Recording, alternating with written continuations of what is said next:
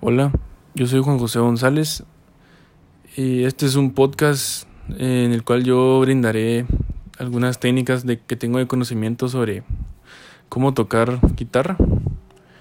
Y pues yo he practicado ligados con la mano izquierda, ascendente y descendente.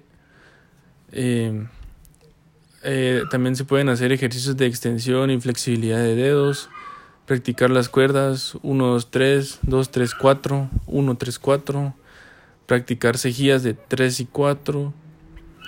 Estos ejercicios se, se necesitan realizar con la paciencia mayor posible y despacio. Y pues practicarlo eh, cada día, que se vuelva una rutina para poder perfeccionar tus toques.